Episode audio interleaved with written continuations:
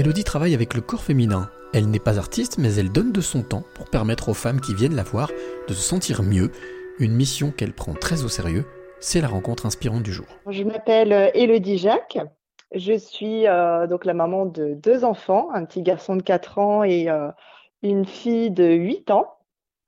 Et euh, je suis thérapeute corporelle spécialisée pour les femmes, qu'elles soient entrepreneurs ou non, en charge mentale ou en burn-out, puisque c'est un peu ma spécialité. Alors, thérapeute, en quoi ça consiste ton métier? Explique-moi. Alors, en quoi ça consiste? Thérapeute corporel, c'est pour ça que je mets le terme corporel, parce que moi, mon outil, c'est vraiment le corps. Euh, c'est-à-dire qu'on va aller chercher euh, qu'est-ce qui est bloqué émotionnellement au niveau du corps, qui génère souvent des tensions physiques, et qu'est-ce qui a besoin euh, justement d'être d'être libéré, transformé, puisque une émotion, en fait, ça va aller se cristalliser dans le corps quand elle est refoulée. Donc ça va de toutes nos expériences de vie, et le corps est là comme un messager pour nous indiquer qu'il y a quelque chose qui qui fonctionne pas. Donc on va aller s'occuper justement de de libérer par différentes techniques au niveau du corps et ça se transforme très vite puisqu'on va directement à la, à la source. Alors je suppose que ça n'a pas été toujours ton métier? Non, pas du tout. dans mon ancienne vie, je travaillais euh, dans un grand service d'audit au Luxembourg, donc euh, absolument rien à voir. Et euh, j'ai eu, alors aujourd'hui, je vais dire, j'ai eu la chance de faire un burn-out professionnel. Et, en même temps que j'ai fait ce burn-out professionnel, j'ai failli perdre ma fille qui avait 18 mois à l'époque. Euh, donc ça a été vraiment un électrochoc et c'est ce qui m'a amené en fait aujourd'hui à vouloir euh, voilà donner du sens et vouloir contribuer aussi pour les autres à transmettre en fait le chemin que moi j'ai parcouru et que j'ai eu la chance de, de, de parcourir. Alors est-ce que, comme c'est souvent le cas d'ailleurs dans des parcours de vie, est-ce que cette transformation ou cette reconversion professionnelle est liée à une rencontre? Euh, Oui, tout à fait. C'est-à-dire que après euh, cet épisode, effectivement, je suis retournée travailler en Alsace pour me rapprocher de ma famille et euh, je suis tombée en fait, euh, puisqu'il n'y a pas de hasard, bien sûr, je suis tombée dans, un travail, parce que je travaillais aux institutions européennes, en binôme avec une thérapeute psychocorporelle qui du coup m'a expliqué qu'on pouvait transformer des événements douloureux pas seulement par une psychologue en parlant, mais on pouvait le faire par le corps, chose que je ne connaissais absolument pas. Et tout est parti de là, en fait. Est-ce que tu te souviens de, ta première émotion, de ta première remarque ou pensée quand euh, cette femme t'a transmis cette information?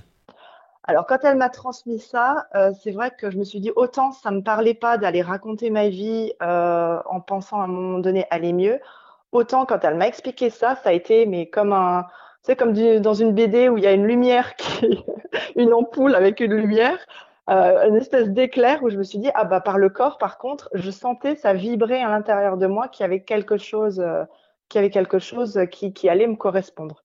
Et ça s'est vérifié après quand j'ai été euh, j'ai fait j'ai entamé non seulement une thérapie psychocorporelle mais six mois après je suis allée en formation de, thérapie corporelle alors d'un autre outil mais c'est des outils similaires. Et quand ma, ma formatrice, à l'époque où j'avais commencé juste avec la réflexologie plantaire pour m'initier à quelque chose, m'a parlé de cette formation-là, c'est pareil, ça m'a fait le deuxième, euh, le, deuxième effet que je dis ah bah c'est ça que je vais faire. Je savais que j'allais faire ça.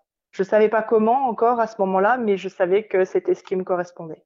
Alors, les femmes et les hommes qui viennent te voir, quelles sont leurs réactions? Tu parlais de la petite ampoule, de la petite lumière qui s'éclaire, ou du deuxième effet. Quel effet ça a sur eux? Comment, euh, comment est-ce qu'ils réagissent? Alors souvent, euh, déjà le fait que je, partage assez, euh, bah, il y a beaucoup de personnes qui me suivent sur les réseaux notamment, et le fait que je partage de manière authentique mon parcours, par quoi je suis passée, le fait de dire librement que je suis passée par un burn-out professionnel, c'est pas quelque chose que je cache que même l'événement de ma fille, j'en parle librement pour vraiment permettre aux personnes de s'identifier en fait à, à ce que j'ai vécu. Euh, voilà, qui est un parcours. Euh, enfin voilà, il y a, y, a, y a, des tas de, d'événements de, de, vie. Enfin, pas forcément la même chose, mais en tout cas, euh, beaucoup de personnes s'identifient en fait à ce que, au parcours que j'ai fait et se disent si elle l'a fait, alors pour moi c'est possible aussi. En quoi est-ce que c'est important pour toi ce, ce phénomène d'identification?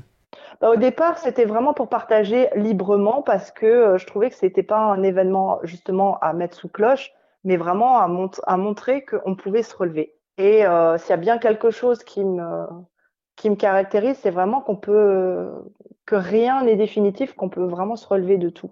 Et, ça permet, cette identification, ça permet ça. Ça permet de, voir que des personnes comme moi ou comme d'autres qui ont été à des moments de vie euh, dans des phases hyper douloureuses, hyper compliquées, ben, euh, quelques années plus tard, voilà, euh, sont épanouis dans leur, dans leur vie, dans leur travail et qu'il n'y a pas de, comment dire, que rien n'est définitif. On peut toujours changer. Alors pour changer, pour s'épanouir, ce sont les deux mots que tu viens d'utiliser, euh, Elodie, quelle est la clé que tu aimerais transmettre ou donner à celle ou celui qui t'écoute maintenant? J'aurais vraiment envie de transmettre euh, ce que je disais, c'est-à-dire on peut se relever de tout et que tout, tout est possible. Souvent, on a tendance en fait à se focaliser, alors surtout euh, par les périodes, par cette période-là, sur le contexte extérieur. On va mettre en lumière le manque d'argent ou la situation sanitaire qui est compliquée. Et, euh, je sais que c'est des choses qui freinent beaucoup de personnes et qui se disent que si le, contexte extérieur est difficile, la vie va forcément être difficile. Et moi, je veux leur dire qu'on peut se relever de tout, que tout est possible et surtout qu'on peut s'épanouir même dans un contexte euh, euh, extérieur qui paraît compliqué. En fait, tout dépend de la manière dont on le voit et de ce qu'on en fait.